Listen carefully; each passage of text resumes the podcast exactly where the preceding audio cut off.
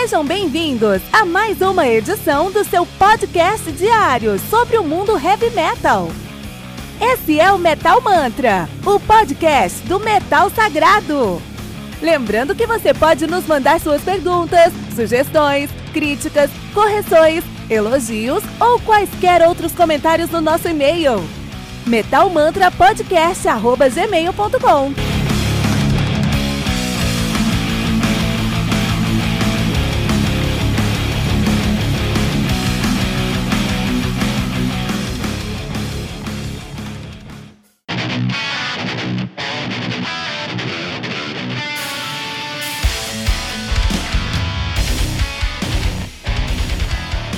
Saudações, metaleiros! Sejam bem-vindos ao Metal Mantra, o seu podcast diário com os- as melhores notícias do mundo do heavy metal. O meu nome é Kilton Fernandes.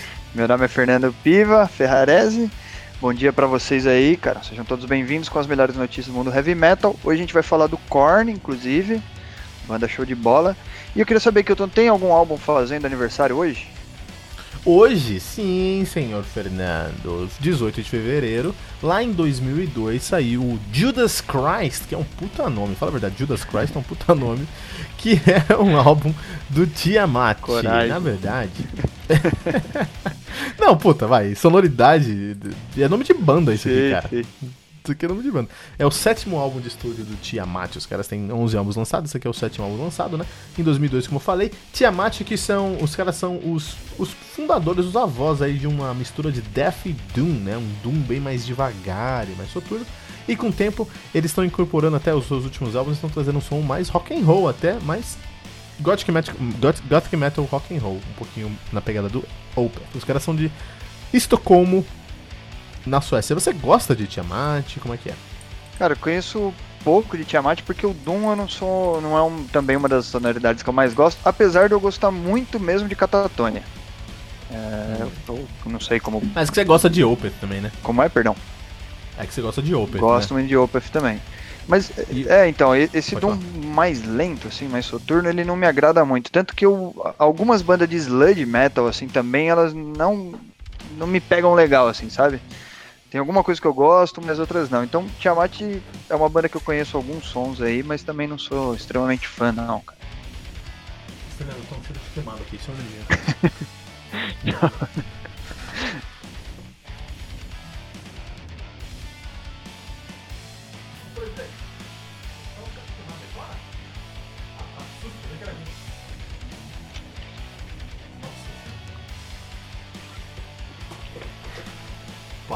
carro na rua, veio um cheiro de embreagem queimada na meu, minha mesa. Tomei um susto. É melhor conferir, velho. Não, não, mas é lá fora eu falei com o vizinho. É, né? é. que bom. Que maluquice. Mas o. o voltando. Dá um segundo. 4 segundos. Mas o que define o que você gosta de Doom, porque você tem razão, Sludge é, tem uma raizona no Doom, o Stoner tem uma grande raiz de Doom também, mas o que define o som que você gosta do Doom ou não é Candlemass. Se você gosta de Candlemass, que é um Doom puro, aí você consegue dar uma filtrada no que você gosta e o que não gosta de Doom. O que, que você acha sobre Candlemass? Eu gosto, Candlemass eu gosto de verdade, assim, acho um som legal pra caramba, inclusive. Então você tem dois pés escondidos no Doom aí, meu querido. Tenho, eu tenho. Eu tenho todos. Só trazer. precisa trazer à tona esse, esse, esse- esses pés aí. Muito bom, isso aí foi o Tiamat, né? É, com o Judas Christ, tá fazendo aniversário agora dia 18 de fevereiro. É, 18 anos de banda, 18 anos de álbum. Nossa, 2002 já faz 18 anos, fevereiro. Tá muito rápido. E essa história aí do Korn, que também tem muito mais que 18 anos de carreira, mas teve um grande auge em 2002 também. Me fala um pouquinho sobre esse Korn. Cara, Korn é uma outra banda de nu metal aí que acho que é icônica o suficiente pra qualquer um conhecer no mundo, né? Os caras, eles sempre foram hypados assim também, né? Korn, eu particularmente valorizo demais a competência que eles têm de lançar hits assim, sabe? Os caras estão sempre na rádio, Ah, velho. Sempre Eles são hitmakers mesmo, são hitmakers. É, meu, e, e, e eu acho que, pô, muito se deve é, à composição e geralmente os fronts são, são os caras que carregam muito do que a banda apresenta, né, velho? Nem toda banda é, é construída a partir do front, nem, nem sempre é o vocalista que formou a banda, a gente tem N bandas aí que são os donos são outros músicos, mas geralmente tem muito da identidade do frontman, né, cara? E eu acho que o Korn é isso. O Jonathan Davis, ele. Eu acho que ele é traduzido no Korn, cara. Não, eu, eu concordo. Eu concordo. Eu acho que o Jonathan Davis ele tem uma um imprint muito grande dentro do Korn. Então, você escuta Korn, você escuta Jonathan Davis. Se você escuta os álbuns solos do Jonathan Davis, não são tão parecidos com Korn. Isso que eu acho que você tem uma influência do Monkey, você tem uma influência do Head.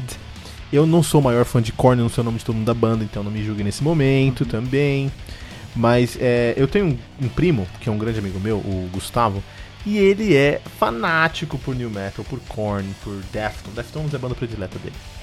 E eu não sou muito fã desse som, eu, eu não gosto. Mas eu, conhecendo meu primo, eu entendi por que tanta gente se conecta, conecta com aquele som e por que, que é tão grande, especialmente no Brasil.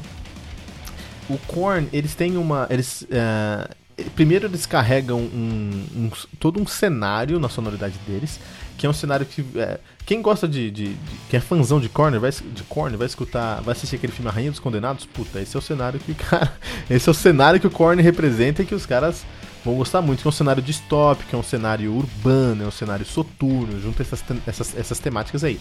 Por paralelo a isso, eles trazem uma, uma emoção, uma carga emocional no som, no som deles. Não é técnica, não é, é, O som deles não é voltado à técnica, não é voltado a um estilo, é voltado a emoção, é poesia em forma de música todos os dias. E eu respeito, eu tenho grandes amigos que são fanáticos do Korn. Ah, eu sempre gostei muito de Korn. Eu, na minha fase de colegial, digamos assim, o New Metal era muito presente. Acho que no uhum. Brasil eles tiveram muita força, né? Muito presente, muito forte. É, então eu sempre gostei assim do New Metal. Eu acho que ele tem todo, tem muita coisa bacana, assim, que eu gosto de verdade, escuto até hoje e tenho prazer em escutar. E o Korn, ele sempre teve no meio. Inclusive, cara, tem músicas tipo Freak Leash que é, sei lá, né? Acho que todo mundo conhece, cara. Por mais que você goste ou não goste, né? Tem. tem são músicas que a galera conhece lá do Follow the Leader, que é um álbum de 98. E depois o Issues, que é o álbum que eu mais gosto deles, particularmente. E eu acho que Korn traz esse, essa identidade muito clara, assim, de, desse, dessa forma que você falou, assim, eles são sentimentais, né? O som deles tem uma bagagem sentimental que, que meu, é, você identifica logo, assim, que, quem são os caras, né? Ah, não, sim, é exatamente isso. Eles têm uma bagagem sentimental muito grande. E até por conta dessa bagagem sentimental, o Korn no seu último álbum teve muitas é, influências externas. Aí deu uma, deu uma, deu uma certa conversa, que é que a gente tá, vai trazendo nossa notícia. O que aconteceu certinho nesse último álbum dos caras, Fernando? Pô, o último álbum dos caras, é... inclusive você chegou a fazer um review deles aqui, show de bola, mas teve um, um fator triste, na minha opinião aqui, acho que de todo mundo, ah, inclusive, sim, triste, que foi a esposa do Jonathan Davis falecendo, né, cara? Então ele muito provavelmente trouxe pra não sei nem se trouxe, eu acho que é mais não conseguiu evitar, talvez, essa condição na, na pô, na, na gravação do, do, do, último álbum dos caras aí. Você tem toda razão. Essa história me marcou bastante, a história da, da esposa dele, até por uma questão diferente que eu vou compartilhar. No, no, no, no, Instagram, a gente. O Metal Mantra não é enorme no Instagram. A gente tem coisas legais. A gente tem 5 mil seguidores hoje, 5.900 seguidores. É, a gente gosta muito de cada um dos nossos seguidores, então por favor, vá lá seguir arroba MetalMantraPod no Instagram, por favor. É, nós já estivemos muito mais ativos, vamos voltar a ficar ativos, vamos, vamos trazer material de, de qualidade para vocês. Mas a gente sempre postou muitas notícias lá, certo, Fernando? Sim, sempre. Um belo dia eu tava no trem, até aí tava perto de Osasco, no trem, e aí eu recebi um, uma mensagem no meu celular que a esposa do Jonathan, Jonathan Davis tinha falecido. Eu falei, pô, que merda. Fui lá, li a notícia em inglês, traduzi rapidinho e postei. Fiz uma arte e postei. Deu. Beleza, deu uns 20 minutinhos. O meu Instagram tava com 80 inbox. Caraca. Falei, nossa, que isso, cara? Eu fui ver, era uma menina que leu a notícia e tinha dois erros de português na notícia. Ela acabou comigo, Fernando. Me escorraçou, cara. Essa página já foi muito melhor, que desrespeito com o artista que perdeu a esposa agora. Falou um monte assim. Eu até concordo, eu deveria ter dado uma revisada antes de postar. E aí eu simplesmente respondi: Ah, não, desculpa. Fui lá, tirei a notícia e pronto, acabou, tudo bem, desculpa, né? Então, assim, na época eu tinha. O Metal Mantra tinha 2, 3 mil seguidores, já passou por isso. Imagina esse pessoal que tem milhões, cara, o que, que eles passam todos os dias. Deve ser um inferno na Terra. Então, essa história me marcou por causa dessa história aí, dessa, dessa paralela. Mas a história, da, e por isso que eu lembro muito da história da, da, da morte da esposa do Jonathan Davis, que é uma história muito complicada, muito triste. Dois ou três dias antes da morte dela, ela, o Jonathan Davis tinha conseguido uma ordem judicial que ela não podia chegar a 100, a 100 metros de, de distância dele e dos filhos. Só que ele era apaixonado por ela. Apaixonado. E ele não falou em nenhum release por que, que ele conseguiu essa ordem judicial. Mas antes disso, duas semanas antes, ela tinha sido presa por abuso é, doméstico. Então imagina, eu e você, nós temos nossos, nossos, nossas, nossas cônjuges. E a gente ama muito nossas cônjuges. Imagina você chegar num ponto onde você tem que pedir distância da sua cônjuge na justiça. Só que eu e você, nós não somos o Jonathan Davis e nós não somos tão expostos na música. Então imagina como ele estava se sentindo naquela época quando ela morreu. Ela morreu por overdose, alguma coisa assim. É. Depois de tudo isso. Então, para mim e pra você já seria algo pesado. Para o Jonathan Davis, isso foi 10, 10, 15 vezes mais pesado. Certamente. E refletiu no certamente. álbum. É, cara, você. Putz, né? Você chegar ao ponto de, de, ter que tomar uma ação dessa é porque a conversa não funciona mais, né? É porque dentro de casa as coisas não estão mais seguindo um caminho legal. E é o que você falou, para uma figura pública, porque ele é uma figura pública e, enfim, por cara que tem toda essa essa condição musical aí que traz para o som dele, ele não, não tá legal dentro de casa e ter que, meu, pedir é, pedir essa, esse distanciamento é porque alguma coisa que a gente não sabe ali tava muito grave, né, cara? É, por, certeza alguma coisa com os filhos, né? Ah, certeza alguma coisa com os ser, filhos ali. Que, que, é triste, né, cara? Certeza alguma coisa ali. É muito triste, é muito pesado. E isso tudo, para mim e pra você, já é pesado. Imagina pro cara quando ele entrou no estúdio para fazer um som. Pô, e, mas tá é, quase declarado nesse último álbum aí. Quem escutou. Cê, meu, dá. Você quer dar um abraço no cara, fala, meu, vem cá, vem cá, certo, toma... cara. vem cá, me dá, dá, um abraço, fica tranquilo, vai dar certo. Então, um álbum mas... melancólico, cara. Foram os dois álbuns, assim, mas bem diferentes até, né? Mas melancólicos, foi o Pitfall do... do... Putz, fugiu o nome da banda agora? Do Lepers.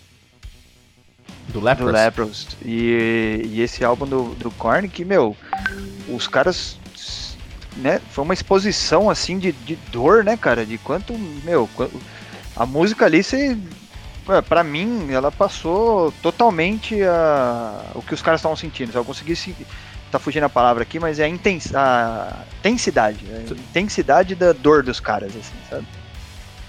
Não, é. é o Lepros eles conseguem fazer muito isso. Eu particularmente prefiro o The Congregation do Lepros, que faz uns dois ou três álbuns atrás, que conta uma jornada pelo câncer. Né? É, esse, esse, é, esse foi o álbum que eu conheci Lepros, inclusive. Puta, esse álbum que aquela bateria, eu ainda, ainda sonho com aquela bateria. Mas eu, minha mãe acabou de vencer o câncer faz algumas semanas e Leprosy é um álbum que eu tava é, Congregation foi um álbum que eu escutei muito nesse processo. É, e essas tem, tem banda assim, cara, tem banda que e, e, eu acho que a gente consegue encontrar isso no heavy metal, não consegue encontrar em outros estilos, que é você se conectar emocionalmente com o autor é, e sentir a dor dele, né? Acho que em outros estilos você consegue sentir outros sentimentos que são válidos também. A alegria, a felicidade. Outros sentimentos são contagiantes. Mas por que, que a dor não é válida? Porque você não pode compartilhar uma dor ali do cara e simpatizar com isso. Então nisso o Korn se excede. Os caras são incríveis. Eu, eu, não, eu não gosto muito de como a carreira dos caras levou o Korn para um mainstream que eu acho complicado aí.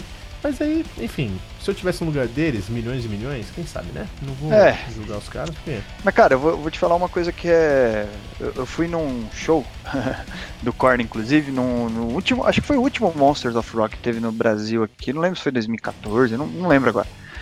E no mesmo. No mesmo festival teve Limp Bizkit, que para muitos também é um dos as aí do, do no metal, né? Da, da época. E e eu já não gostando não é não gostando, mas não tão fã mais de no metal, assim, digamos. E eu fui totalmente surpreendido pelo show do Korn, cara. É um show que hoje, acho que se eles fizerem um show aqui sozinhos assim, eu vou de novo, porque, meu, foi muito bom, cara, muito bom. A entrega de palco dos caras. É... Nossa, foi foda. E eu, por que, que eu tô falando de Limp Bizkit? Porque eu achei que Limp Bizkit ia ser muito bom e foi muito ruim, cara. Nossa senhora, que show. Eu queria apagar da minha vida aquele show, cara.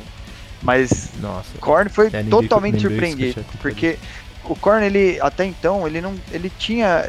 Ele, assim, ele é muito consistente, né, cara? A gente tem. Tudo isso que a gente falou aqui, se você for perceber, ele é uma sonoridade quase linear, vai, digamos assim. E então, cara, eu falei, ah, meu, né, tanto tempo e ainda porque eu gosto dos álbuns mais antigos, eu falei, ah, o que que os caras podem trazer que eu não vi, sabe? E de repente os caras me apresentaram um show que eu não vi, na verdade, né? Então, é, independente do mainstream, assim, os caras têm uma competência de palco que eu, eu assumo aqui que fui surpreendido e tenho vontade de ir no show dos caras de novo. Muita gente tem vontade, na verdade, Fernando. Tem um festival em São Paulo até hoje, a gente está em 2020. O Korn teve seu auge aqui em 2002. A gente está em 2020, até hoje tem um, um, um, um, festival em São Paulo chamado Fuck the Machine, você deve conhecer. Uhum.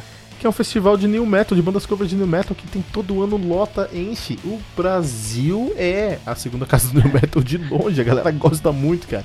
É impressionante. Mas, Fernando, você acha, agora uma pergunta honesta, o próximo álbum do Korn, você acha que eles conseguem voltar a um momento pré-melancolia? Porque eles estão aí num, numa pegada Pitfall Slapper. É. Você acha que eles conseguem voltar para um, pra um Thoughtless, para um Issues? Cara, que pergunta difícil, hein? Porque. É, é, eu, não conheço, eu, é. não, eu não sou fã da banda, eu nunca vou conseguir responder. Você mesmo. Agora. Não, é, porque assim, eu, eu acredito que. Quando algumas bandas são. são muito. É, quando elas não passam por muita coisa, vou dar um.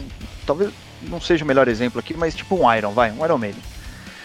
É, chega uma hora que, que não é mais tão novidade assim. O que, que o Iron pode fazer de tão bom hoje em dia? E, pelo amor de Deus, hein, gente? Iron Maiden é maravilhoso. Mas, ah, mas assim, o que esperar de um próximo álbum de Iron se nada acontecer com os caras, sabe? Tipo assim, onde eu quero chegar. Então, para falar sobre Korn, se eles vão conseguir voltar, cara, eu acho que para isso acontecer, eles, eles têm que ter algum motivo de vida, entendeu?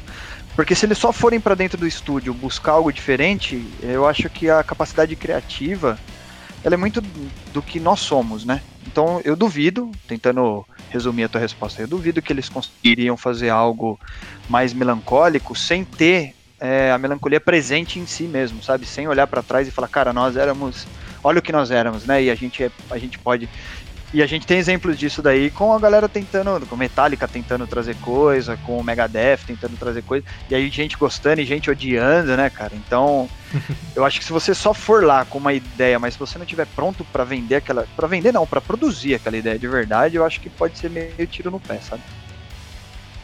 Isso é um ponto muito justo, muito bom. É, eu, eu, realmente não faço a menor ideia, nem sou tão fã de Korn assim, acho que não sei, pra mim não faria tanta diferença eles voltarem e continuarem na mesma linha, mas eu, o fã como você e quem está ouvindo aqui Metal Mantra. Eu sei que tem muito fã de Metal Mantra ouvindo Korn, então é, ouça, ouça, novamente, esqueci o nome do álbum, mas ouça novamente o último álbum dos caras. Esqueci o nome do álbum, mas enfim. Ouça novamente o, o último álbum dos caras, porque é um prato cheio. The Nothing, olha só que, que nome que nome nihilista, cara. Korn virou black metal, cara. Então assim, ouça novamente o The Nothing, porque tem muita coisa interessante para você que é fã. E continue ouvindo Metal Mantra também, aqui todo dia, de segunda a sexta, seis da manhã, com as melhores notícias do mundo heavy metal. Fernando, tem algum recado para o ouvinte do Metal Mantra? Cara, se você estiver no trânsito, fica tranquilo, hein? Não se estressa, escuta o Metal Mantra. Vale muito mais a pena aí prestar atenção na gente e, e continuar prestando atenção no trânsito, mas sem se estressar, hein, cara. Deixa eu falar uma coisa de trânsito rapidinho. Eu tenho uma cliente que ela falou, pô, vou me atrasar aí pra reunião. Aí eu falei, não, tá tudo bem, fica, eu tô, tô aqui tranquilo. É, meu. É, você tá bem? Ela falou, é, meu, peguei um motoqueiro aqui agora. Putz, é, não. E aí eu falei, eu pensei, nossa, eu tenho tantos amigos motoqueiros, como você e muitos outros, né? Ou motociclistas, não sei como você prefere ser chamado. E aí eu, eu falei, não, mas tá tudo bem? Ele falou, ela falou, ah não, o, o meu carro tem seguro, tá tranquilo. Você acredita Putz, que ela falou isso? Acredito. Tomara que não tenha acontecido nada com o motoqueiro. Isso aí, galera, presta atenção, hein, meu. no final do dia não deu nada. E não deixe de compartilhar esse episódio usando a hashtag, hashtag Metal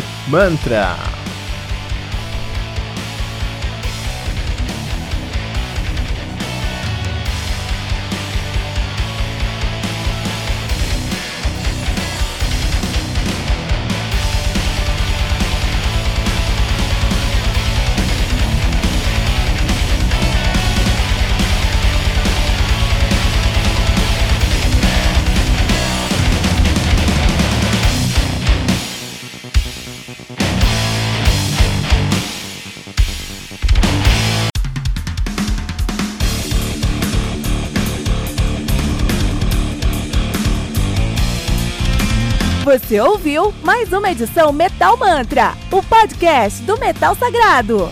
Apresentação: Kilton Fernandes. Não deixe de compartilhar a palavra do metal compartilhando esse episódio, usando a hashtag Metal Mantra.